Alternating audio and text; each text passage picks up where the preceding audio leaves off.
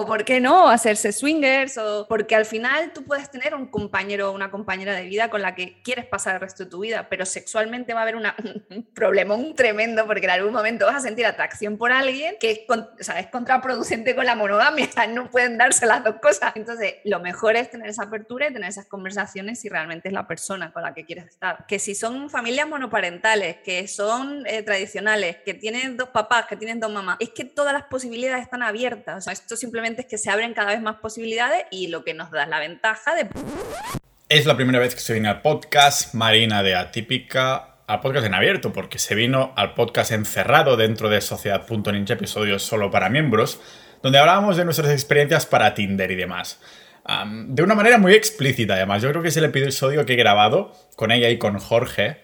Es el episodio que más me he reído ahí grabándolo y todo. La verdad es que me partí la caja unas cuantas veces.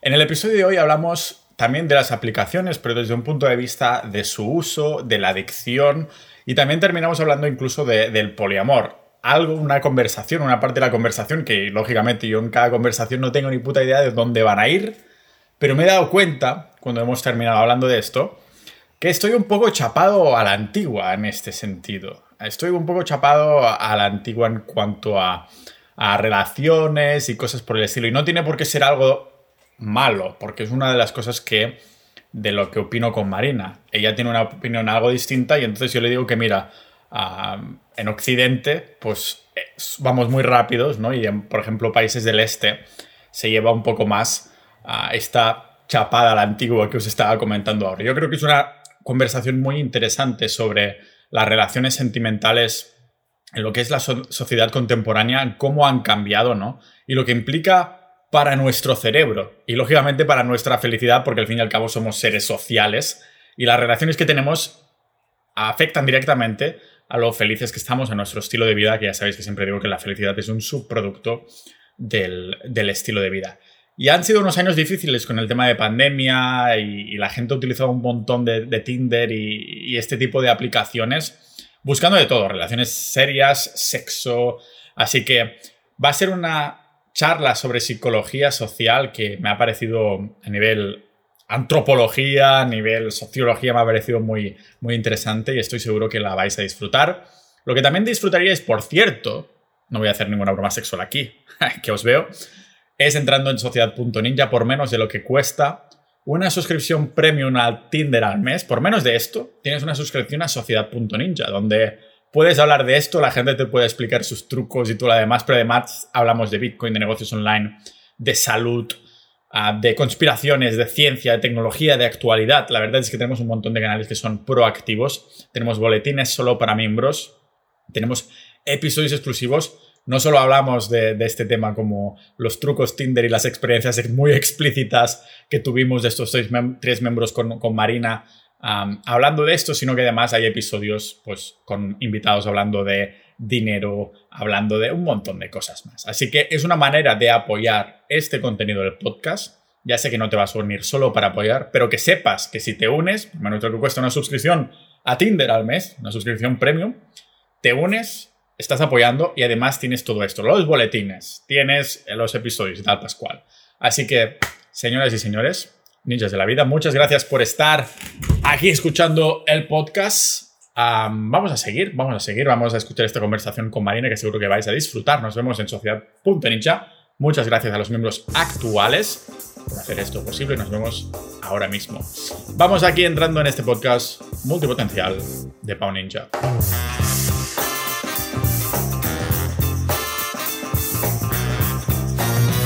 Estoy viendo ahora, no te había visto los tatuajes la última vez. Está, tienes ahí la manga de Joe Rogan casi. Casi, no, bueno, Alicia en el País de las Maravillas, pero. Ah, qué bueno. Muy bien. Qué bueno. ¿Y las estadísticas de estas que tienes? pues esto fue un estudio que hizo la OCU. De, dice que uno de cada tres usuarios de aplicaciones de citas se considera adicto a este tipo de servicio. Hostia. Sí. Pero eh, Debe ser un poco en la misma línea que cualquier otra red social, ¿no? Que te, lo hacen para que sea un poco como juego dopamínico o cómo lo ves tú? Sí, a ver, es un juego dopamínico, pero fíjate que aquí implica muchos deseos velados que tenemos los humanos. Es que implica éxito social, implica eh, potencial de sexo, o sea, puede haber sexo potencial, puede haber el amor potencialmente también. Entonces, por eso yo creo que uno de cada tres está en esa situación. ¿eh? Claro, es que si lo tienes que hacer por privados de Instagram y todo eso, al menos siendo tío, si mandas mil, te digo yo que habrá muchos tíos que de estos mil no van a tener éxito. Ah, igual que en Tinder, que lógicamente las usuarias y usuarios pues ya están ahí para lo que están, ¿no? Entonces tendría, tendría sentido que te vuelvas adicto a esto. Claro, y aparte que luego me encanta porque las motivaciones eran, bastante peculiares. Dice que 34% de los encuestados considera que su principal motivación para usar estas apps es encontrar pareja estable y un 31% busca tener encuentros, sexuales sin compromiso. ¿Crees que en este tipo de encuestas son honestas? O sea, porque a lo mejor si son anónimas, vale, me lo creo, pero si no son anónimas y te las hacen así por la calle o así, dices, no, no, yo pareja estable, ah, yo no... Sí, bueno, pero siendo tan alto el porcentaje, un 31% que dice que quiere sexo casual, me parece que puede ser anónima, tiene, tiene bastante, bastante sentido, ¿no? Así que creo que nos, podemos, nos podemos fiar, yo creo que puede ser anónima. sí. yo creo que podemos fiar de, de esto y sí, me lo creo bastante. De hecho, creo que había visto por ahí hace tiempo también algunas estadísticas que para los que esos encuestados que dicen que buscan una pareja estable, muchas de las parejas que terminan en, ah, en, boda, que terminan casados, cada vez más se han conocido a través de aplicaciones, incluso más que en el trabajo o cosas por el Si todo el mundo va a trabajar remoto al final, ¿cómo vas a encontrar pareja en el trabajo? Claro, claro, no, no, es, es, es así. Lo que pasa que al final, eh, y creo que puede ser eh, este tema ¿no? principal nuestro de, debate, si al final este tipo de adicción nos, nos condena a tener esta, este tipo de relaciones de usar y tirar. ¿No? Si estamos más metidos ahí que nunca, ¿no? Que en el pasado, ¿no? Claro. sí, que de alguna manera Ah, en el pasado, si fallabas una relación, uff, que tuvieras, que tuvieras otra después, ya te tenía que costar muchísimo trabajo, ¿no?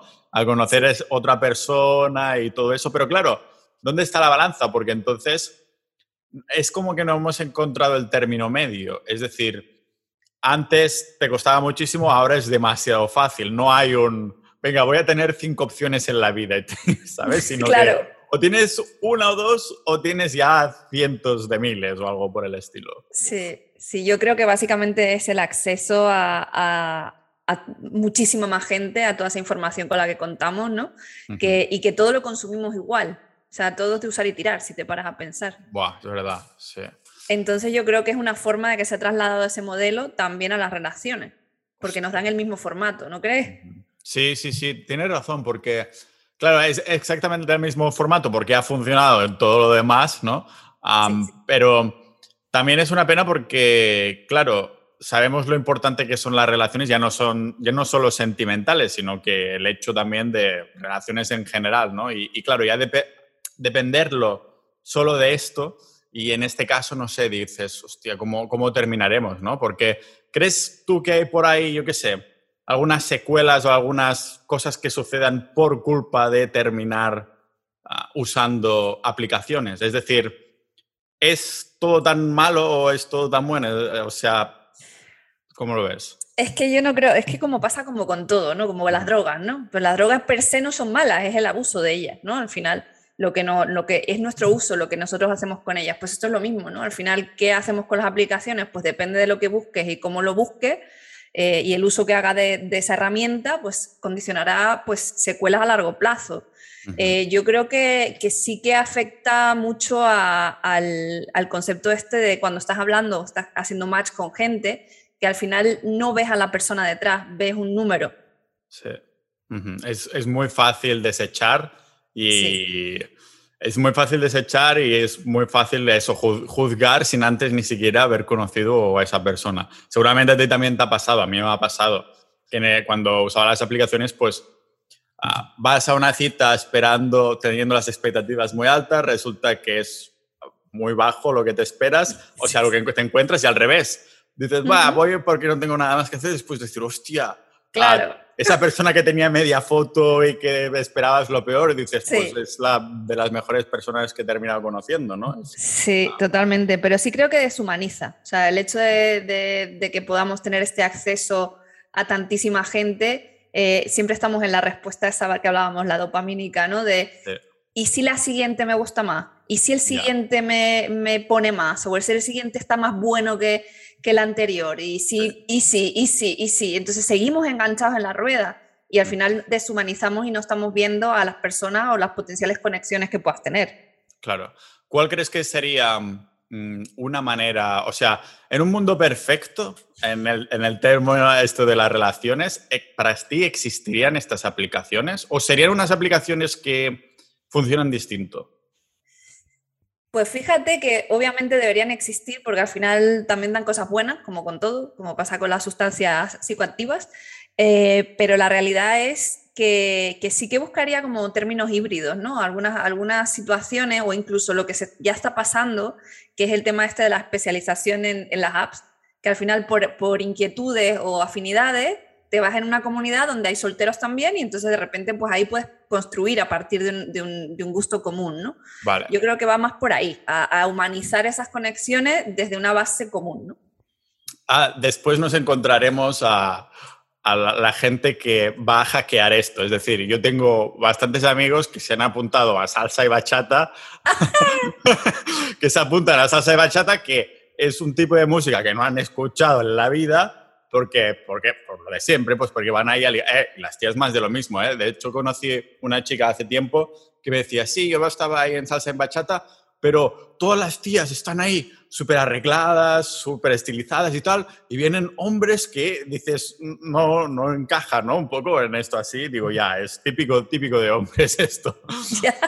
es un poco lo mismo, si, claro, gravitamos hacia los grupos, seguro que hay gente que se apunta ahí, yo qué sé, grupo de, yo me, lo invento, de adictos a los viajes o algo así. Es persona que apenas ha salido nunca a viajar, encanta viajar, ¿sabes? Dices, es que yo quiero una chica que viaje, ¿no? Y entonces vas ahí a, hackear el entorno. Claro, de hecho yo soy salsera eh, desde hace muchísimos años y ah, eso lo he visto. O sea, lo he visto muchísimo, muchísimo, muchísimo. Y también debo decir que por mi lado también he ligado vale. Es, un gran entorno para ligar. Sí, eso, eso, no lo niego en ningún momento. Sirva. Pero digo que la gente, precisamente es eso, ¿no? Que la gente, no es que me encante la bachata y la salsa, sino que, claro, que no es desmerecido y, ni, no, me, no me parece que no sea lícito, ¿no? Simplemente vas. No, no, por supuesto. que vas. Pero claro, yo digo, ¿para qué tendría que ahora aprender a bailar algo que en 10 años no me imagino bailando, ¿sabes? Claro, aquí hay una cosa que, bueno, si, me lo aceptáis de consejo desde mi perspectiva totalmente despejada, es, por favor, hombres, aprended a bailar. pero no salsa, da igual, bailad, lo que queráis, pero bailad. O sea, es la cosa más sexy que valoramos muchísimo las mujeres porque hay un factor psicológico y un sesgo psicológico detrás bastante interesante, que os lo dejo caer por aquí, que es la seguridad que transmitís cuando os da igual hacer el ridículo y lo único que queréis es pasarlo bien. Una tía eso lo valora muchísimo y es un síntoma de, autoestima tremendo, ¿no? Entonces, te da igual que tus amigos no bailan, da igual, tú bailas igual y sacas a la chica a bailar y ya tienes una excusa para hablar, para reírte. Es, es clave. Bailad, bailad, hombres, bailad. Bailad. Sobre todo, me, acaba de, me acabo de acordar, ahora que has comentado esto, ah, no hace tampoco demasiado tiempo, que estaba yo ahí paseando con Juan y demás, y hacían como un mercadillo, y entonces había una chica en una de las paradas, que no era realmente una parada, era una chica que a lo mejor tenía 15, 16 años, haciendo de DJ, poniendo música. Entonces, claro, es el medio de la ciudad, tú vas caminando y hay esta chica poniendo música y claro, la gente está ahí de paso. Y entonces, claro, yo estaba en modo un poco de game y tal y pasó una chica y entonces le dije, perdona, ¿me concedes este baile? O sea, no había absolutamente nadie bailando, ¿sabes? Y era un poco con la excusa esta de entrar en estado, entrar, estar en el buen rollo y la chica sí, sí, se puso a bailar conmigo, a, hablar ¡Qué bueno!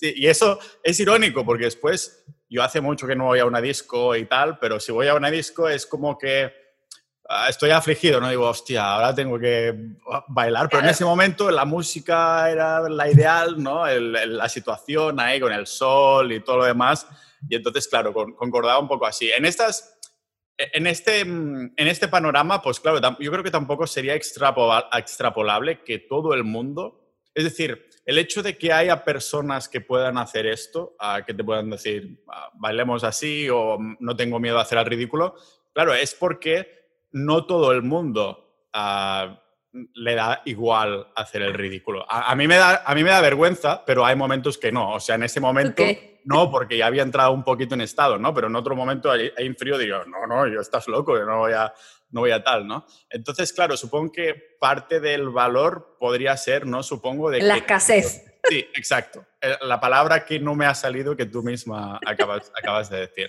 Sí, sí, sí. Aparte, bueno, que se mantenga escaso, vale, pero que creo que es un valor que todas mujeres cuando charlamos lo compartimos, un tío seguro de, sí mismo que le da igual lo que opinen los demás y que haga lo que le apetece en cada momento, ya pueda ser bailando, ya pueda ser, yo qué sé, colgándose una farola, me da igual, siempre con seguridad, por favor, pero si quiere hacer lo que quiere, pues es que eso se transmite y tú mismo lo, lo haces con el day game, que lo, lo, vamos, eres un advocate del day game en esa seguridad. Ah, sí, sí, o sea, yo digo, es una de las cosas que, que, creo que muchos hombres al menos deberían probarlo, ¿no? La, la red pill de lo que es el, el day game.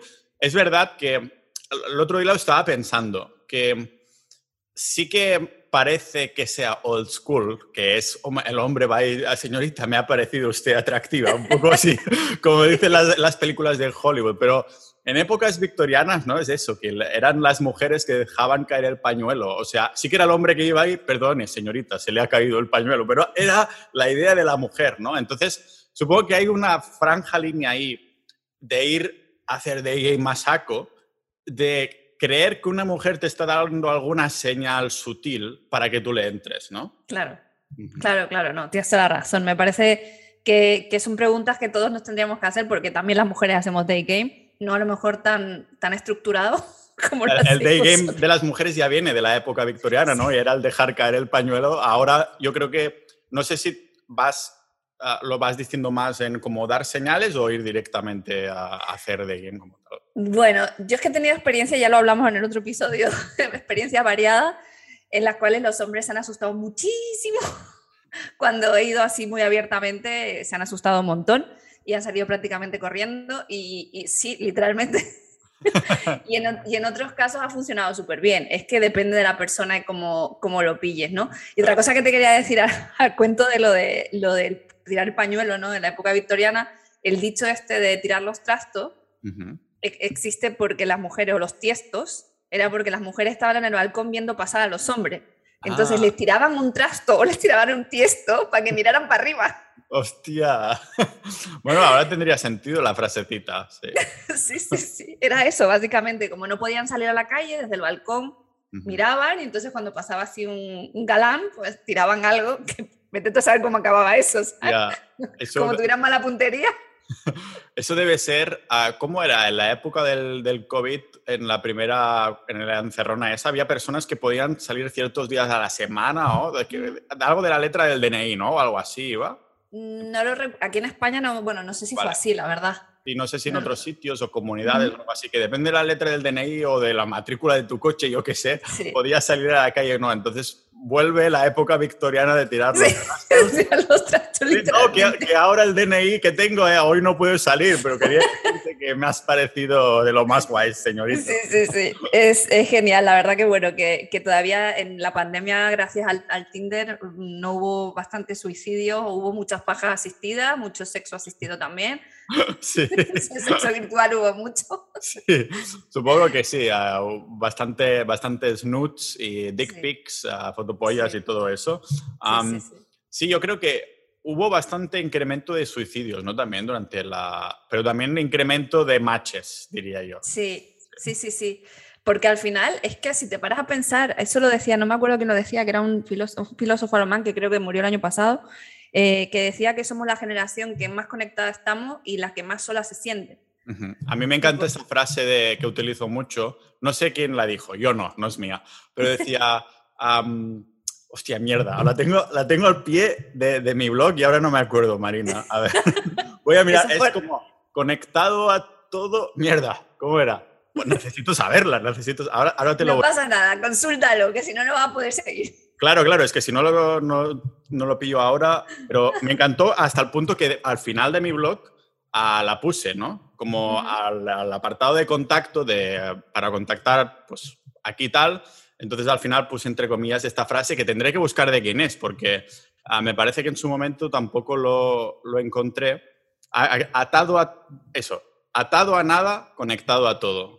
Es como tampoco una referencia 100% a esto, ¿no? Pero es esto, como que estamos tan conectados, pero que cuidado que no quiere decir que estés atado en el buen sentido y en el mal sentido. Es decir, que a lo mejor tienes tanta abundancia o quieres tener tanta abundancia que al final al cerebro dice, ¿para qué me voy a atar a algo?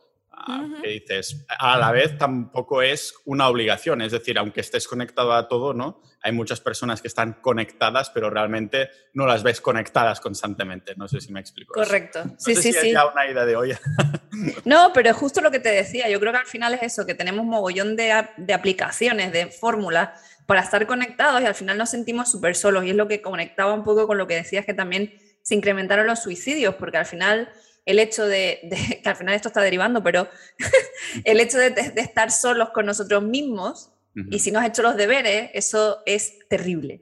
Sí, es terrible. como una acumulación, ¿no? Es decir, si antes las personas no estaban conectadas y se iban a pasear y no les quedaba otro que pensar que estar a solas con sus pensamientos o en tu propia casa. Ah, sí, tenías los libros, pero no ibas a estar leyendo tres horas. Sin embargo, es muy fácil estar en Instagram tres horas. En cambio, claro, en ese espacio que te sobraba, te dabas el, el ¿cómo se llama? El, el placer, el, el, lujo de aburrirte y eso es ordenar pensamientos. Si llevas una década así, te quedas solo en casa más tiempo de lo que quisieras y ya estás como que tienes una pila enorme de, pensamientos que estaban pendientes de ordenar, ¿no? Y algunos ya se están pudriendo por ahí. Sería la... Claro, justo. Y además que salimos en huida, porque muchas veces la gente no quiere enfrentarse a sus mierdas. Entonces, claro, eh, está siempre ocupado y ese es otro de los grandes problemas, ¿no? Que tenemos también a la hora de las conexiones, de las citas, de la gente. Es que eh, tú no tienes tus deberes hechos porque no te quieres parar a pensar en nada y lo único que estás es inmensamente ocupado. Siempre estás ocupado, tengo planes con aquellos, con el otro más allá, me voy de viaje, ahora vuelvo. El momento en que te quitan todo eso y estás tú solo contigo mismo, es que, claro, hay mucha mierda que sacar y hay, mucho que enfrentar y de ahí que mucha depresión, mucha gente muy mal y que no se aguantaba ni a sí mismos, ¿no? Entonces, proceso. Entonces, claro, de ahí también las conexiones estás también mm, muy vacías, que al final lo que vas buscando es llenar un vacío que tienes dentro, realmente. Lo que quieres es, cuantos más matches, más gente, más conversaciones, te sientes menos solo, pero la realidad es que sigues solo al final del día. Ya, ya. Además, piensa, estas personas que... ¿Crees que esto puede influenciar también a las personas que ya tienen pareja? Es decir, ah, imagina personas que llevan mucho tiempo en una relación, se han casado o no, pero están en esa relación, y saber que tienes amigos o que tienes que tienes esa opción de, hostia, es que esta pareja mía ahora mismo me está, tengo la mosca aquí en la oreja y sé que si me pongo una aplicación voy a tener un montón de matches o no, ¿no? Pero que tienes la opción, tienes la incógnita esa.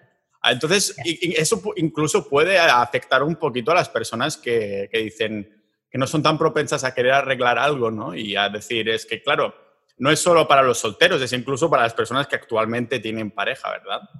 De hecho, los ves todo el rato en la aplicación, por lo menos desde el lado de las mujeres. Hay un montón de hombres con muchísimos problemas de pareja que te lo dicen abiertamente, que en su perfil pone, mm, tengo pareja, pero estamos pasando una mala racha y quiero sexo sin compromiso. Y te lo ponen de entrada y muchos que luego no te lo ponen y te lo cuentan ya cuando empiezas a hablar, que dices tú, venga. Y el peor es que el que no te lo cuenta, claro, que ya llega a la última fase y dices tú, cabrón. Porque no me lo, has contado. Claro, porque a lo mejor no te lo ha contado hasta el último momento, porque aquí va la pregunta, ¿Eso es algo que tira para atrás a las mujeres?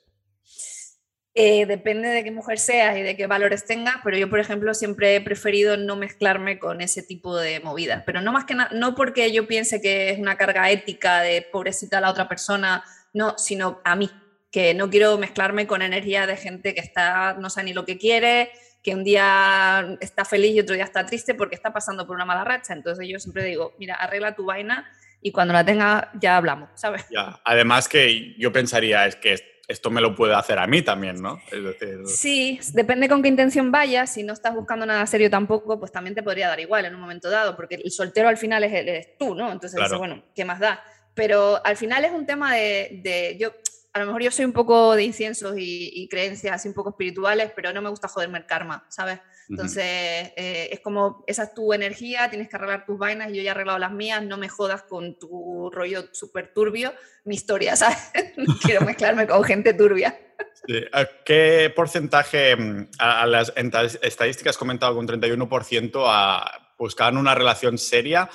¿Qué crees que hay de verdad en esta estadística? ¿Realmente por lo que hay en los matches hay tanta busco relación seria? Es, por cierto, es una de las cosas que no entiendo mucho. Es decir, ¿cómo sabes que con esa persona que estás hablando, haciendo match y potencialmente tener una cita, cómo sabes, o sea, estás buscando una relación seria, lo sé, pero está implícito que antes pasarás por medio de varias cosas, ¿no? O sea, no llegarás 100% nunca la conclusión final de es que quiero una relación seria contigo. No, antes tienes que mirar si sois compatibles. Entonces, claro, me parece un poco tontería que los que dicen busco relación seria uh, no acepten que antes de una relación seria hay estos niveles de grises que se van como esclareciendo, ¿no? Un poco más.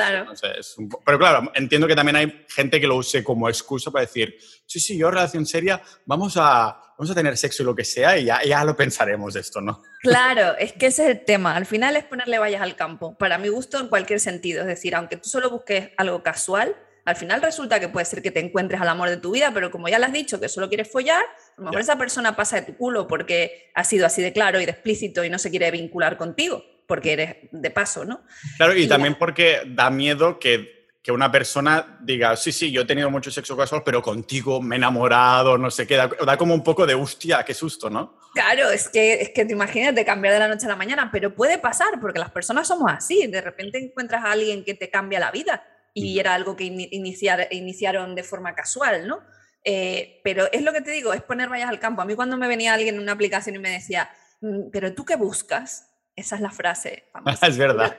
Pero tú qué buscas. Entonces yo siempre vacilaba y le decía, mira, busco a Nemo, busco a Wally, no sé, eh, mm, no sé, busco la arca perdida, no sé, ¿me puedes ayudar con esto? Y claro, entonces se reían y tal, pero al final no, venga, en serio, dime. Y es como, no busco nada. O sea, realmente yo llegué a un punto que es que no buscaba nada, sino que buscaba una conexión. No busco nada y busco todo, ¿no? Es como, a ver, a ver qué nos lleva esto. Claro, es, así, o sea, no voy limitándome de entrada, pero bueno, no pienso que tampoco sea la opción perfecta, pero sería lo ideal al final, eh, el plantearte un poco de, fluir con las cosas. Que el otro viene claramente y te dice, mira, que yo lo único que quiero follar, pues tú tendrás que decidir, que al final somos nosotros los que decidimos al final, en, todo. Sí. ¿Quiero o no quiero? Pues ya está, hasta aquí. Aunque estés buenísimo, aunque seas un tío atractivísimo, o sea, si no me interesa tener sexo casual porque ya me estás poniendo vallas al campo, pues tendrás que decidir, ¿sabes? claro, en el tema de, actividades como es la salsa y la bachata, tú ya hace tiempo que bailas, has visto ahí eh, hombres que, Van que van, sí, exacto. Ah, pero ¿qué crees que la gente acostumbra a hacer, o sea, de este tipo de actividades con la, con la excusa no es una pregunta importante, que esto lo estaba discutiendo con Juan el otro día. Es como en, paréntesis a esta conclusión, a, esta, este, este, apunte, ¿no? Aparte de las actividades y tal. Porque Juan es algo que yo le he discutido varias veces y creo que ahora está más de acuerdo conmigo, que él, claro, a su exnovia la conoció haciendo Day Game, ¿vale? Yo le digo, y, él, y él está obsesionado y dice, no, no, es que... Mm, la mujer de la que me voy a casar, si tengo hijos y tal, tengo que conocerla con Day Game porque es una historia muy bonita. Yo digo, es que estás obsesionándote con la historia de cómo os conocisteis, ¿no? Y digo, esto, eh, y después él me lo admitía, dice, hostia, es verdad, Hollywood ha hecho mucho daño, ¿no? Pero realmente es como que nosotros le estábamos dando más importancia, sí, porque es súper bonito que está ahí esperando no sé qué, y vas tú y entonces hay conexión y todo lo demás. Pero yo le decía, lo importante es cómo termináis, no cómo empezáis, ¿no? Es decir, mm. la historia eh, llena, o sea, cómo termináis es más importante de la manera en que, eh, con aplicación, con salsa bachata, con day game, lo que sea. Pero claro, si terminas en una no relación, o sea, en una relación que después se termina, lo que, lo que ha importado es que esa relación se ha terminado, ¿no? En algún momento. Ah, ¿Cómo lo ves tú? Ahí estamos flipándonos. Es un proceso. Claro, al final es un proceso, que es lo mismo que, que como con un trabajo, ¿no? Hay gente que trabaja por cuenta ajena, no, es que lo conseguí por LinkedIn, no, es que me recomendó Menganito. ¿Qué es más importante? ¿Conseguir trabajo o cómo lo conseguiste? Pues esto es lo mismo, ¿no? Al final es una historia, a lo mejor si es por alguien que te recomendó, que resulta que no sé cuánto, pues una historia para contar, una anécdota más. ¿vale? Pero que realmente no debe importar. Al final lo que buscamos es el resultado, que es encontrar a alguien con el que tener una conexión, ya sea sexual, ya sea emocional, ya sea el combo mágico, eh, pues, eh, pues magnífico. Y, luego bonito cuando ya llegas a cierto punto mirar para atrás y decir, jo, qué guay fue como nos conocimos en la app. No, nadie nos daba un duro porque, claro, nos conocimos por Tinder y entonces nadie le daba un duro por nosotros. Qué bonito. Y si haces day game, eh, todas los chances contra nosotros. Tal, y al final salimos adelante. Pues todo le, vas a ver porque tenemos ese sesgo. Todo el rato estamos buscando esa referencia positiva y la vamos a almacenar en nuestra cabeza porque estamos en un momento de almacenar ese tipo de información positiva. Sí, ah, realmente a ti a nivel personal, por ejemplo, no importa, ¿no? Como conozcas a alguien mientras es eso, es el resultado. Yo creo que también ah, me había vendido la historia esta a mí mismo de, no, no, que el game es como se hacía antes, estás ahí afrontando tus miedos y todo lo demás, que sí, que tiene todo el sentido del mundo, pero es para tener la oportunidad o para tener tal, ¿no? No es o sea, lo que importa es el resultado, como bien tú dices. Realmente es, es una, herramienta, es una herramienta más. Tú has abierto, digamos, de una tendencia que venía de totalmente digitalizada, te has vuelto a meter en una tendencia que se nos había olvidado, que es cómo ligamos en persona, ¿no? Cómo lo hacemos. Y tú encima, con una cierta metodología, ¿no? Que lo que vas haciendo es presionar tus límites eh, para ir viendo hasta dónde puedes llegar contigo mismo, ¿no? Con tu seguridad, pues, con tu forma de actuar pues que me parece mágico. O, más que tu, seguridad, tu inseguridad, porque tienes que adaptarla muy bien, ¿no? Tienes que controlar la inseguridad. Venga, hoy te vamos a hacer un poquito más, uh, más claro. ¿no? Claro, claro. Sí. el tema de, de, las aplicaciones, supongo que, claro, ¿qué crees que si hay tanta adicción a las aplicaciones de, de ligoteo y demás, ¿crees que hay algún tipo de... O sea, que esto irá peor o estamos ya en un momento, ¿sí? A ver, para mí, para mi gusto es lo que tú decías antes, ¿no? Que al final estamos en el extremo, ¿no? O sea, nos hemos ido al extremo, al final encontraremos un camino del medio. Esto, esto pasará con el tiempo. Tendremos muchas herramientas y decidiremos lo que mejor se, nos, se ajusta a nosotros, ¿no? La cuestión es eso, es, es contar con que el método tradicional sigue estando igual de vigente que las aplicaciones y simplemente pues vas, vas evolucionando. Yo, yo a mi pareja la he conocido fuera de, de, una aplicación y eso era algo que a mí mi intuición me decía, que yo ya no iba a encontrar a alguien una aplicación porque yo me, ya me, pasé cuatro veces Tinder, cuatro veces Post, cuatro veces, ya me los pasé, ¿sabes? Y es como, ya sé, ya sé que ahí es muy difícil encontrar a alguien con el que tener una conexión. Porque, y esto me gustaría saber tu opinión, ¿tú no crees que a lo mejor el, el, el crear ese vínculo especial con alguien no es algo que se genera con un poco más de tiempo que en algo como una aplicación, ¿no? Que conoces a alguien que ya sabes cuál es el objetivo ¿no? O sea, ya todo el mundo está como, eh, estas son las condiciones, están todas las cartas sobre la mesa, pierde misticismo, pierde un poco de, de la parte de seducción y, y como que yo he echado, un poco de menos también con el tema de las aplicaciones esto de, de construir una relación con alguien, ¿sabes? De, de, conocerse, de echarse una risa, de salir, de verles en sus miserias también, ¿sabes? Y no pasar por todo, ¿sabes? Como saltarse paso, no sé qué opina. Sí, ¿te refieres a que esta conexión se construya con el tiempo o a qué exactamente? O sea, me refiero, cuando éramos todos adolescentes, teníamos un grupo de amigos y al final, a base, de, a base de salir, de quedar, no sé qué, al final terminaba gustándote a alguien. Sí.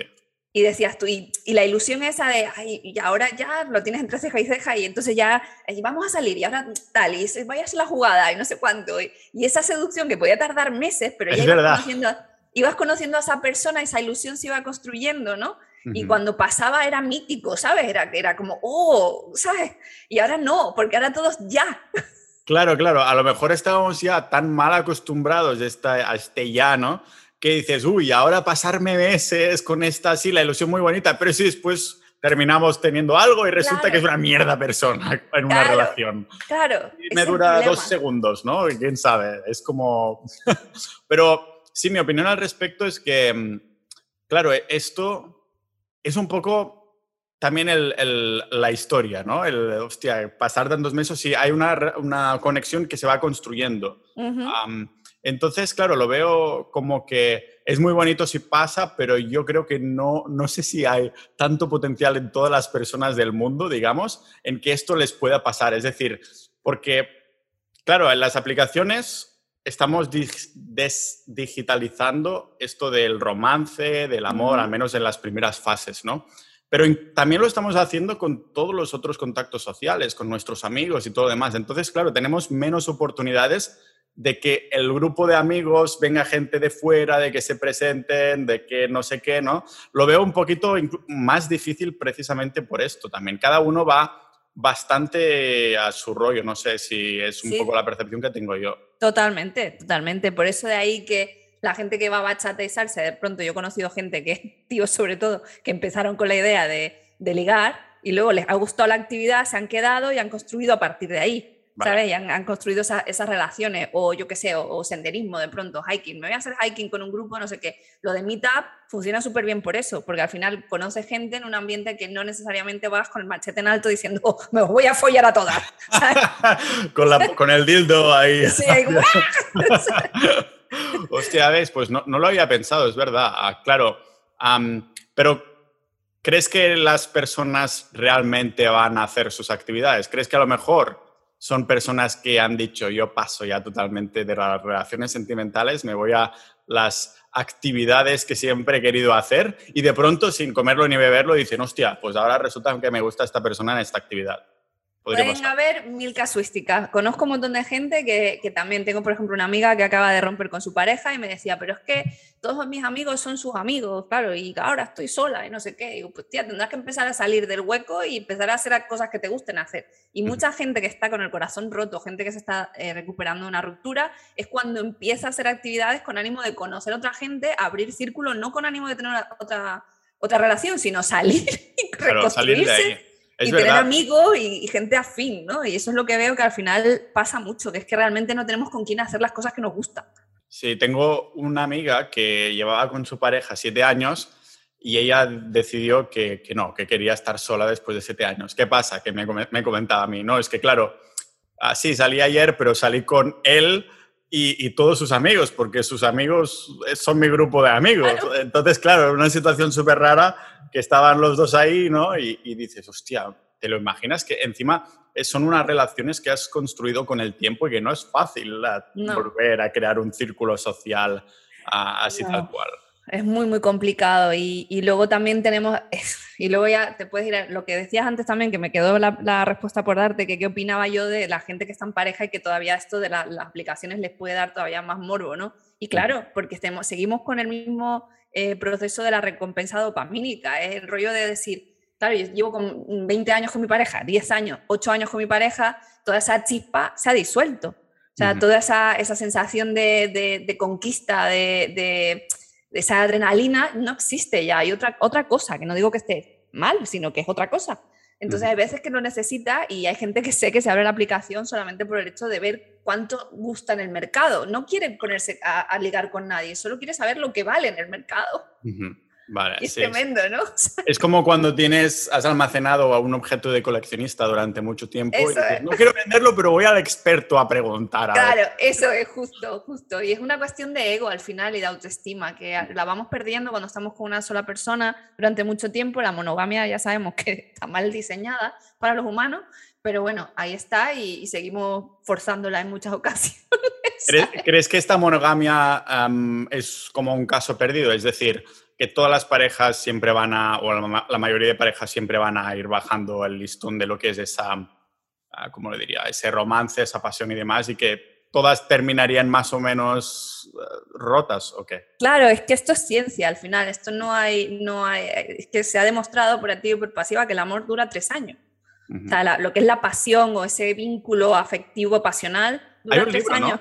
Sí, sí, hay, hay, varios, hay varios con teorías de este tipo y al final responde a la biología, la pura biología, ¿no? Y, y durante tres años pues vives en esa burbuja de unicornio arcoíris y todo va bien. Luego a partir del tercer año es cuando empieza a, cimentarse una relación de verdad y de si es compañero o es compañera para el resto de tu vida o no. Eh, y claro, va a llegar un punto que esa pasión y esa, y esa no sé, esa sexualidad desatada, pues va, pasando a otra cosa, a ser compañero de vida y, puedes escoger la parte sexual en la que no corresponde. Porque al final nos van a llamar la atención un montón de personas fuera, que no digo que tengan que ser tres años, pueden ser seis, pueden ser cuatro, pero al final siempre pasa y, y al final es normal. La cuestión es, quiero tener mi compañero y quiero tener diferentes parejas sexuales, lo puedo razonar con mi pareja, puedo abrirme a esto y, experimentar los dos o es imposible y si es imposible quiero seguir en esta relación o no, pues son preguntas que se van a plantear, ¿no? Y, y, yo creo que vamos, la tendencia es a tener esas conversaciones. Vale, ojalá. sí, de que al cabo de tres años de pronto tu pareja te dice, oye, te hace un trío, ¿no? O algo así. O por qué no, hacerse swingers o porque al final tú puedes tener un compañero o una compañera de vida con la que quieres pasar el resto de tu vida, pero sexualmente va a haber una, un problemón tremendo porque en algún momento vas a sentir atracción por alguien que es, o sea, es contraproducente con la monogamia, o sea, no pueden darse las dos cosas.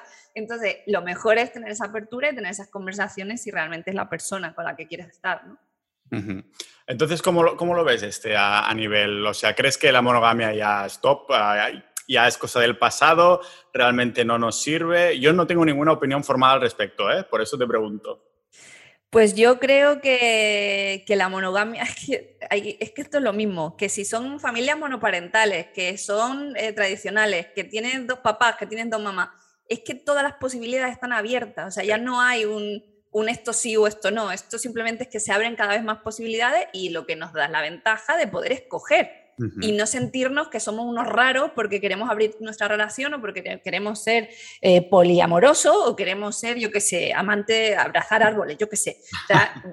claro, todo es posible, me refiero cada vez la apertura y esta, esta forma de comunicarnos y de conectarnos, pues nos da posibilidades de tener esas conversaciones. Y de hecho yo estoy en un, en un grupo que, que yo de aquí les mando un abrazo enorme, que son mis alpha power, que son mis hembras alpha power, que estoy en un, en un grupo de, de, de, WhatsApp con ellas, que son mujeres, somos un grupo de mujeres que estamos abiertas ¿no? a, a, a otros modelos de relación a, entender y aprender sobre esto, ¿no? Y, tenemos gente ahí, pues, que es poliamorosa o que tiene una relación abierta o gente que no, pero tiene curiosidad. Yo, por ejemplo, yo, soy, yo no lo he probado nunca, pero tengo curiosidad y me gustaría probarlo en algún momento, si la vida me deja y si considero que, que estoy con la persona apropiada, ¿no? Y quién sabe, no lo sé. El futuro incierto. La, mm, cuando tuvimos la, queda, una, la primera quedada dentro de Sociedad Ninja en Barcelona, este es uno de los temas que, salió, porque algunos de por ahí decían, venga, después vamos al swingers, no sé qué. No voy a, no voy a decir nombres, pero, pero claro, entonces, lógicamente dices, ¿cómo? ¿Qué vas tal? No sé qué. Empezó a contar su experiencia, después el otro se une, ¿no? Y lo comenta. Y claro, yo comenté, hostia, ¿y cómo haces tal por los celos? Entonces se quedaron en plan así. Eso es algo que tú tienes que trabajar. o sea, claro, es, es algo como... Yo siempre he dado por hecho y tampoco tengo una opinión formal al respecto, no llega a una conclusión, simplemente que es algo que no me, me había preguntado nunca, ¿no? Digo, eh, ¿quién está en lo cierto? Es decir, una persona que tiene celos de su pareja, o sea, son como unas emociones que salen de ahí, ¿vale? Y, están ahí expuestas, pero hay esta parte que me dice, no, no, esto lo tienes que trabajar porque no tendrías que tener. Ah, claro. Claro, Ah, no sé en qué se basa cada uno de estas, de estas, de estas partes, ¿no? Es decir, ¿cómo, sabes que no tienes que tener y cómo sabes que sí tienes que tener cada opinión? No sé si me explico. Claro, sí, sí, completamente. A ver, los celos al final están relacionados con el apego. Y es, es ese vacío del que hablábamos antes que intentas llenar con cualquier cosa o con cualquier persona. Entonces, como la mayoría de las personas no nos queremos una mierda, pues lo que buscamos es, a través de la validación, llenar esos agujeros que son propios nuestros. Y de ahí vienen los celos compulsivos, vienen las relaciones tóxicas, etcétera, ¿no? Eh, tanto de ellos como de ellas. Yo no estoy aquí eh, poniendo género a nada, ¿vale? Sino simplemente un tema claro, los humano. Los celos, no tienen género, eso está Efectivamente, efectivamente. Entonces, de ahí vienen los celos, ¿no? De decir, es que mi, mujer o mi, hombre o mi marido siente atracción o pulsión sexual por otras, otras personas. Eh, eso me pone celos ¿por qué? porque ya estoy perdiendo esa posesión, porque tú estás valorando a esa persona como algo, como algo tuyo, ¿vale? Entonces eso es lo que hay que trabajar, esa persona no es tuya, ella, esa, la, la, la mejor, eh, digamos, definición del amor o, algo así sería esa persona que ante todas las posibilidades siempre te escoge a ti. en, todas, en todos sus días y en todas sus opciones, siempre te va a escoger a ti. Esto significa que la destrucción, la muerte de la monogamia también significa la muerte del amor? No. Vale. No, no lo creo, realmente no lo creo. Creo mm. que el amor se puede expandir y el amor se puede sentir parecido por diferentes personas. De hecho, yo creo que todos en alguna ocasión en nuestra vida hemos sentido por varias personas a la vez y te has encontrado en esa disyuntiva monogámica de mierda, ¿qué hago ahora? ¿Sabes quién me gusta más? ¿Sabes? Pones las cosas ahí en la balanza, a ver, ay, este me gusta más por esto, y si hago un híbrido, no, hacemos un Frankenstein, eso todo nos ha pasado por la cabeza. Es que a esta ah. tía me encanta porque está buenísima y fue adivino y la otra tiene una personalidad y si las pudiera juntar, ¿cómo sería?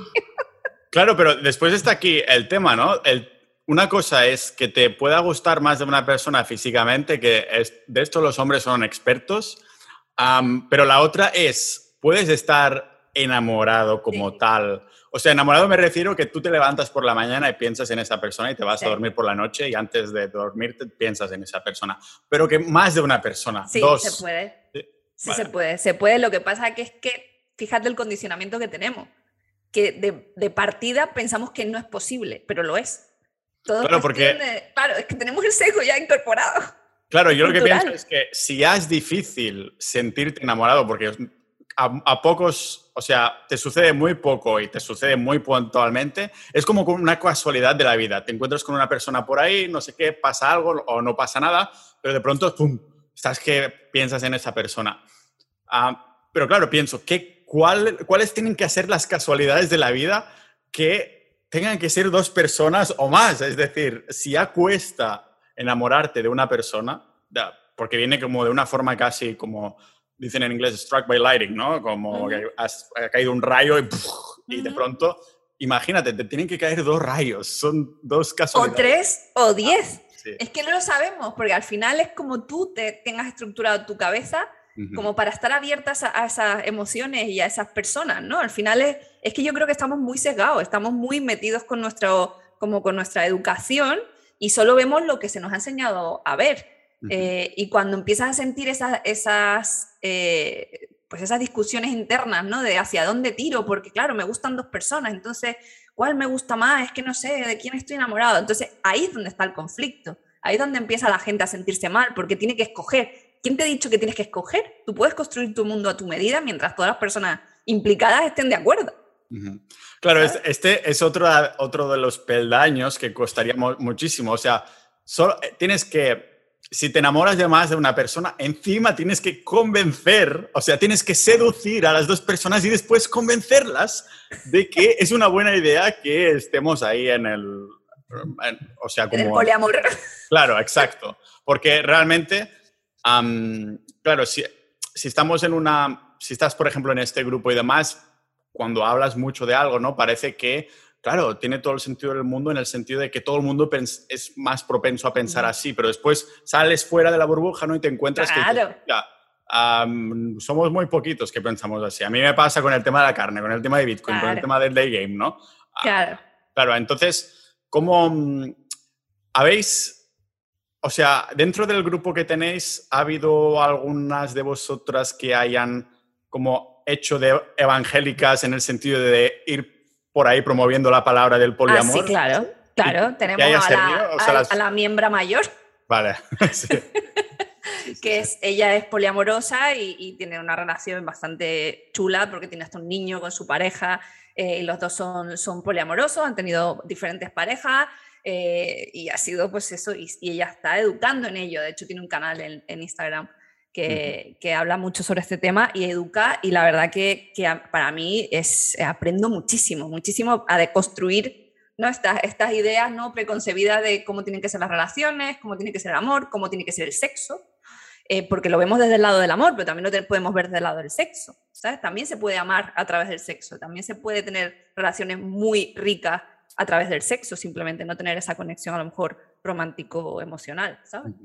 Y, dentro de esto entiendo que dentro del poliamor tiene sentido entonces que las aplicaciones jueguen un... O sea, para encontrar personas que encima vayan en esa dirección para filtrar a saco, ¿no? Porque es distinto. O sea, la, cantidad de personas, si vas a una clase de salsa y bachata, que son poliamorosas o dentro de esa clase son muy reducidas en comparación con como si ya lo claro. en la aplicación, ¿no? Entiendo que ahí una aplicación pues tiene mucho sentido porque es lo que te decía, vas por, por gustos comunes, vas por creencias, vas por estilos de vida al final. Y eso es genial porque luego ha habido, yo conozco aplicaciones de los que le encantan los animales, los, los que les gusta hacer hiking ya cada, o sea, cada vez hay aplicaciones de, de nómadas digitales, ya hay. Sí. Ya hay. Entonces, pues al final eso va llevando a lo mismo, ¿no? Es cómo puedo conectar con la gente que piensa parecido a mí o que quiero explorar esa opción, pues me doy de alta. Hay, hay, mujeres, por ejemplo, que tienen eh, curiosidad o son bicuriosas. Pues hay, hay opciones también para, para las chicas. Hay aplicaciones para personas homosexuales de, igual, de los dos géneros. Sí, lo encuentro muchos amigos que, que para ellos sería ideal, ¿no? Que si la chica con la que están también es bisexual, pero, pero claro, no estarían dispuestos, ¿no? A que fueran tríos diabólicos con dos cuernos y demás. Pues ahí estamos en los apegos, lo de siempre. Claro, claro, eso, digo, ¿qué les digo, les digo, que hostia, qué, conveniente. Sí, qué conveniente. No, sí, pero mm, solo la chica, yo no, no quiero... Ahí claro, pues esos pensamientos retrógrados es lo que se trata un poco de vencer, ¿no? Con este tipo de, de, de gente que estaba comunicando, ¿no? De decir, el sexo puede ser lo que tú quieras que sea y las relaciones pueden ser lo que tú quieras que sea. Mientras todo el mundo esté de acuerdo y todo haya una comunicación y hay una comprensión, ¿por qué no? ¿Sabes? Sí.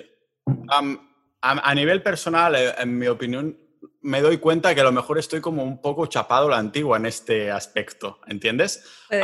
pero no lo digo como del rollo, hostia, tengo que cambiar, tengo que cambiar mi, mi, percepción, sino simplemente que es algo que, que yo lo acepto en estas, o sea, las personas que son polimorosas y demás, pero es algo que de momento, o sea, a mí no me encaja y es como que, sí, no sé, que es como lo veo de esta manera, ¿sabes? Pero es completamente lícito. De hecho, yo ahora mismo estoy en una relación monógama con alguien, ¿sabes? Y en el futuro, ¿quién, quién sabe? Y estoy muy feliz con lo que tengo. Eh, y no he tenido la posibilidad anteriormente de tener una relación como estable, como para probar otras cosas.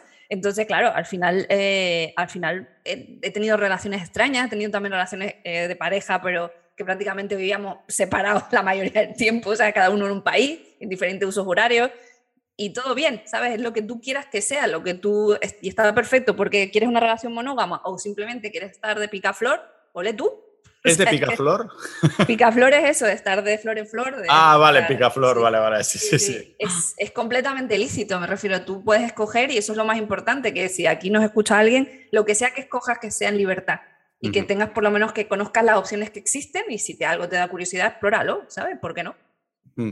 Claro, yo pienso, hostia, lo bonito que es estar ahí eh, con esa persona 80 años juntos, ¿no? Y, bailar al sonido del swing de vinilo y la imagen ahí en blanco y negro, ¿no? Y la, flor aquí en, el pelo y, sí, es un poco lo que decía al principio, ¿no? Como la, flipada esa romántica que decíamos con Juan de, no, no, la historia tiene que ser que tú la has conocido de esta manera y supongo que como vamos evolucionando me parece, no sé, a lo mejor, ¿crees que es algo únicamente de Occidente? Porque yo lo he estado viendo también un poco más en la zona del este y, eso es como mucho más convencional, en el sentido que se lleva, es una locura el tema del poliamor, es una, es como Occidente que vamos muy rápido, ¿no? ¿Cómo, cómo lo ves tú? Sí, sí, totalmente. Yo pienso que esto es cultural, porque fíjate, los países asiáticos poliamor, perdón. no, apenas tienen monoamor, sí. Claro, es como, mm, ¿qué? No. De hecho, hay un programa que yo sé que suena ridículo, que, que, que está en Netflix, se llama Love is Blind. Eh, es absurdo, pero a nivel antropológico me parece una fantasía. ¿eh? Eh, se ha hecho en diferentes países del mundo, hay uno en Estados Unidos, uno en Japón y otro en Brasil. Y se supone que la dinámica es que se ponen en cabinas que no ven nada y solamente a través de la voz eh, y de las cosas que se cuentan, pues se van conociendo y cuando hay alguien, una candidata, un candidato que les gusta, pues le piden matrimonio. Hostia. Así, a lo loco, ¿vale? Se piden matrimonio y luego van a estar una semana en, en cualquier sitio paradisiaco conociendo a ver si surge la chispa también física. Porque claro, es muy importante. Y luego, claro, tú vas viendo la evolución dependiendo del país y se te explota la cabeza. O sea, pero se te explota la cabeza en cuestión de japonés, en cuestión de brasileño y de americano. O sea, ves una diferencia, es típico, típico reality, pero de verdad que a nivel antropológico para relaciones aprendes mogollón. Y efectivamente es un tema cultural. Ellos ni se plantean la posibilidad de una... En cambio en Brasil sí. En Brasil, ¿por qué no? O sea, todo está bien. Vale, vale, vale. Y en Japón ni de coña, o sea, aparte súper super tradicionales, ni se tocan, O sea, cuando se conocen llevan ahí enamorándose dos semanas y cuando se ven y se tocan, ¿sabes? Como un rollo de, ay, no, por favor. Que, hacen así con la cabeza, encantado, así. Total, total. Y ves el, índice de, éxito, ¿no? Al final, cuando acaba el programa te das cuenta, ¿no? Quién se casa y quién no se casa al final. Y en Japón, o sea, parecen súper súper sumisos y a, la mierda. ¿Qué coño sumiso? Los, los notas saben perfectamente lo que quieren. Y ella sobre todo. ¿Sí? Increíble. Entonces, ¿cuál es el porcentaje de éxito por países? ¿Cuál crees que más o menos ya... Pues mira, en Estados Unidos había como un 50-50, diría yo, porque hay varias temporadas además. En Japón creo que fue un 20% de éxito y en Brasil creo que también llegó a un 60, es que creo que iba para abajo, iba como al 40, parecía que iba que aquello iba a ser como a los Estados Unidos y para nada. Al final muchas parejas no funcionaron, eso sí, follaron como locos. a, eso, a eso iban también, ¿no? A aumentar, los, seguidores, de Instagram y al sexo. Eso es, sí, sí, sí, sí, se nota mucho culturalmente cómo se enfoca, ¿no? Entonces sí, tienes toda la razón, o sea, ahí es, es un tema cultural, el hecho que nosotros vayamos más rápido, eso también da pie que en otras culturas pues se puedan ir subiendo también al carro, por lo menos que ahora estamos todos conectados, podemos entender mejor otras formas de vivir. Claro, a lo mejor por, eso yo me siento algo desconectado de España, o sea, a lo mejor sí me empecé a desconectar más por los impuestos, pero después al vivir fuera y tal, digo, hostia, aquí se vive, se vive más lento. Hay algunos sitios que he pensado, aquí se vive demasiado lento, ¿no? Aquí se vive demasiado rápido, ¿no? Es, entonces, claro, es un poco buscar esa velocidad que, que afecta absolutamente todo, ¿no? Si se vive rápido, se vive rápido por las relaciones, por los negocios, por absolutamente todo. Sí. Entonces, Totalmente. es una máquina que se, se va alimentando a sí misma, ¿no? Si eres más rápido con los negocios, entonces también las relaciones, o sea, estás como superponiendo y, relacionando, lo quieres todo igual a la misma velocidad, no puedes ir lento en las relaciones, no, lento en los negocios. No se puede, no se puede. Y te iba a hacer una pregunta que me interesa saber tu opinión también. Eh, ¿Tú crees que todos nos queremos enamorar? Todos queremos esa película, eh, digamos, esa parte más romántica, ¿no? Ese rollo, como decía tu amigo Juan, ¿no? De lo de cómo nos conocimos, esa, esa especie de fotografía. ¿Tú crees que todos queremos? que es algo común del ser humano? Ah, pues es una buena pregunta, porque no sé si es algo que está arraigado nuestro por todas las malditas películas, la televisión, los libros y todo lo demás, y al final es una historia que te intentas vender a ti mismo, o si es algo que no sé hasta qué punto es algo que está arraigado a nivel cerebral de la prehistoria. ¿Qué, qué quería, ¿Cómo se sentían nuestros antepasados en la prehistoria? ¿Qué hacían, no? Ah, porque normalmente es lo que pensaban, es lo que terminaban haciendo. que, tuvieron hijos ya lo sabemos, por eso estamos aquí, pero no sabemos de qué fruto fueron esos hijos. ¿Fue fruto de enamorarse? ¿Fue fruto de que estaban calientes? Y, ¿O había un poco de ambas cosas? No lo sé, la verdad. yo creo que a lo mejor es que, claro, todo el mundo tiene tendencia a terminar emparejándose para bien o para mal. Es decir, yo conozco personas, ah, tengo amigos casados, amigos que se quieren casar y amigos que se casan con la mujer, una mujer que dices qué buena pareja hacen, y otros que dices, hostia, ha sido un poquito rápido, ¿no? Y querías llegar ya porque decías que se te pasaba la edad un poco. Es, lógicamente eso no se lo dices a la cara, se lo dices a sus espaldas, pero claro, sí que veo la tendencia, al menos en la cultura occidental, ah, bueno, y la, del este aún muchísimo más, ¿no? Porque si no te has casado a los 18 o así, dices, mujer, que se te pasa el arroz. Entonces, claro, yo creo que la tendencia es esta. la pregunta es de, qué nos viene. Es algo que nos tenemos que vender ah, para seguir reproduciendo, innovando y tener dinero y tecnología. Porque, claro, sí no somos capaces tampoco entonces de, de procrear y todo lo demás, entonces la raza, la raza humana no puede, no puede continuar, ¿no? Le interesa que haya como una nube de, oye, oye, que te tienes que casar, tienes que tener hijos porque estos impuestos no se van a pagar solos. Claro. no lo sé. Todavía, es todavía más, es bastante complejo, porque cuando tú decías de nuestros antepasados, nuestros antepasados no existía la monogamia. O sea, la gente de las cavernas no existía la monogamia. Eso era una. nos relacionábamos como los monos, realmente. O sea, cuando estaba en una, una hembra, el macho dominante la descubría, tres años duraba el, el amor, entre comillas, porque es lo que dura eh, que un niño sea viable, un niño humano, o sea, un, un, bebé humano sea viable, son tres años. para que no se muera. Entonces, ese amor está condicionado biológicamente por la, procreación, no es por otra cosa. Entonces, de ahí que, que haya un vínculo que dura un tiempo hasta que ese niño es viable. A partir de ahí ya la hembra vuelve a estar bien, suficientemente bien como volver a quedarse embarazada y el hombre puede seguir esparciendo su semilla sin ningún problema con otras hembras y tener hijos, hijo, hijo, que es la única misión. Ahora eso, se acabó, a nivel biológico no tiene sentido porque eso ya no es así. O sea, no tenemos que procrear si, no queremos. Entonces, yo creo que de ahí nos sigue quedando esa, ese pozo ¿no? de, esa relación de, procreación, pero que no va a dar fruto necesariamente si no queremos. Entonces, yo creo que sí, que yo creo que todos en el fondo queremos que nos quieran y sobre todo ser el centro de las atenciones de alguien eh, y, que no, nos mime, nos cuide y trabajar en equipo, yo creo que a todos nos, nos, gusta, aunque sea un tiempo de nuestra vida. Claro, pero eso puede tomar distintas formas, ¿no? O sea, podría ser que eres una persona muy familiar y estás ahí con tus, tú con tu familia sin necesariamente que sea una relación sentimental o que seas una persona muy de tus amigos y... Ya, pero aquí estamos hablando de que se implica el sexo, Pau. Claro, claro, vale. Uno follas con tu familia, o sea, obvio. no, ni nunca lo haré. No, nunca lo haré. sí, claro, pero claro, te referías entonces a eso, ¿no? De, sí, sí. Claro, te gusta que, que haya un proyecto conjunto romántico. Sí, sí, me refiero a que estar con alguien que sepas que es tu compañero o tu compañera eh, y tener un proyecto común, que yo creo que es básicamente una de las cosas que más falla ¿no? en, en, las relaciones de, hoy en día, es que nadie se compromete, porque no quieren comprometerse porque hay muchas opciones. Entonces, ¿por, qué te ibas a comprometer? Lo que mismo tú que decías antes, ¿no? cuando te decía yo lo de, esta conexión más a largo plazo y demás. ¿Para qué? Si, sabes, si no tienes garantías de que, que, eso vaya a funcionar, ¿para qué coño vas a gastar tiempo? Si es que no tiene sentido. Ah, claro, también hay, hay mucha opción financiera en el sentido de que tú te emparejas con alguien, a lo mejor estás ahí súper enamorado de esa persona también y demás, y después resulta que cuando se te acaba el amor, si se, si se termina, entonces te encuentras con que, hostia, que ahora tenemos una hipoteca juntos.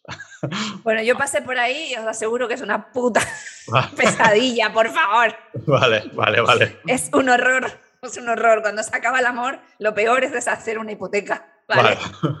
Lo de los niños es un coñazo también, no tengo niños, o sea que no puedo opinar, pero lo de la casa fue un parto, ¿sabes? Literalmente. un parto de financiero, ¿no? Para salir de ahí y todo. Yo ya no me compro nada con nadie. ahora sí, ahora te lo compras tú y que te pague un alquiler y ya está. Sí, o, simplemente siempre digo por el camino del medio, al final puedo alquilar mi casa y conseguir una de los dos, ¿sabes? Y ya está. Y vivimos los dos y pagamos los dos y todo compartido. Y puedo alquilar la mía y tengo mi, mi mis beneficios, ¿no? De lo que, de lo que compré. Pero que no, que no nos compre. O sea, yo animo a todos a que probéis todo. Yo ya no digo que no a nada, pero yo personalmente no me compro nada más con una pareja. Casaros, follar vestidos de perro, da igual, hacer lo que queráis, que es lo más importante, que hagáis lo que os dé la gana. Como ese japonés que se ha, gastado 15.000 euros para transformarse en un perro. No sé si lo, has visto. Ay, no, no, no lo había oído. Y ahora lo compartiré por sociedad y así lo podemos comentar. No sé si ponerlo en humor o en cringy. Bueno, no tenemos canal de cringy, pero debería haber un canal de, embarazoso o algo bueno, Hubo uno que se casó consigo mismo y se divorció. Fue una tía, no me acuerdo. Hostia. Se, se casó consigo mismo y al tiempo se divorció. Pero o sea, ya no, ya no te aguanto más, ¿no? Voy a decir. Se acabó el amor, se acabó el amor. Ya no, ya no me quiero más a mí mismo, así que Paso, ya. He hecho un trabajo inverso la terapia. Seguro que era una japonesa también.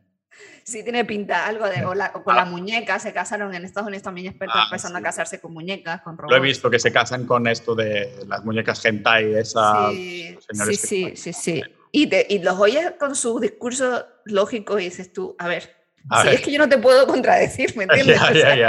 Que no puedo decirte lo contrario, si es que no te da problema, si es que se calla todo el rato, es maravilloso. Así acabaremos todo con esto de las aplicaciones. Así, eh, eh, terminamos, terminamos el episodio ya con este mensaje pesimista, ¿no? Así terminamos todos, de casados con muñecas o con nosotros mismos o transformados en perros o, o algo así. Así que, Marina, muchas gracias una vez más. Bueno, ya y habré comentado en la intro que tenemos un episodio muy chulo sobre, sobre las experiencias de, de Tinder con Jorge y contigo dentro de Sociedad.ninja, los episodios exclusivos. Así que te volvemos a ver por aquí más adelante, ¿vale? Y te agradezco un montón haber venido a hablar de, bueno, la situación, que esto es un tema yo creo que es muy importante porque es, eso de las relaciones es lo que nos hace humanos. Esto nunca nadie lo va a negar, ¿no? Así que muchas gracias Marina y nos veremos próximamente. Gracias, Pau. Nos vemos pronto.